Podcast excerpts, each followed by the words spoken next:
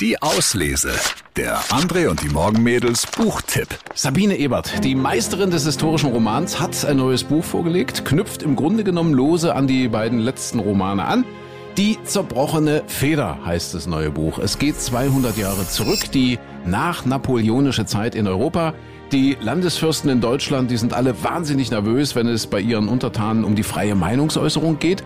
Und so wird die junge Schriftstellerin Henriette gleich mal aus Preußen verbannt. Über Nacht. Findet aber Unterschlupf hier bei uns in Sachsen in Freiberg.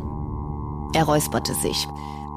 Ich erhielt einen Fingerzeig der Zensurbehörde, dass herabwürdigende Äußerungen über Angehörige von Königshäusern generell als unangemessen betrachtet werden, bekannte der Verleger. Aha, wiederholte Henriette kühl. Soll ich also die betreffenden Abschnitte entfernen? Er schloss die Augen und wirkte tief in Gedanken versunken, ehe er weitersprach. Schließlich öffnete er die Lider und blickte Henriette direkt ins Gesicht. Ich fürchte, das wird nicht genügen, meine Liebe, sagte er besorgt. Sie haben in allerhöchsten Kreisen Missfallen erregt. So leid es mir tut um Sie und Ihr Buch, darf ich Ihnen noch einen dringenden Rat geben.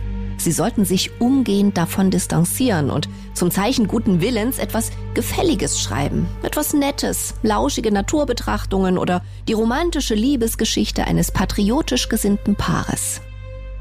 Henriette schwieg kurz, ehe sie sich erhob. Ich danke Ihnen für Ihre Offenheit, sagte sie, und ich betrachte Sie auch nach wie vor als Freund, doch Sie werden nicht ernsthaft von mir erwarten, dass ich über Schmetterlinge und Frühlingsdüfte schreibe. Nach all dem, was ich gesehen und erlebt habe, das, was ich Ihnen anvertraute, ist eine Liebesgeschichte.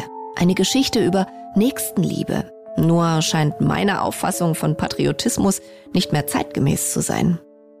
Der Verleger erhob sich ebenfalls. Ziehen Sie es wenigstens in Betracht, beschwor er sie leise. Besorgt sah er ihn nach, als er sich in den Mantel helfen ließ und bestimmt zur Tür ging.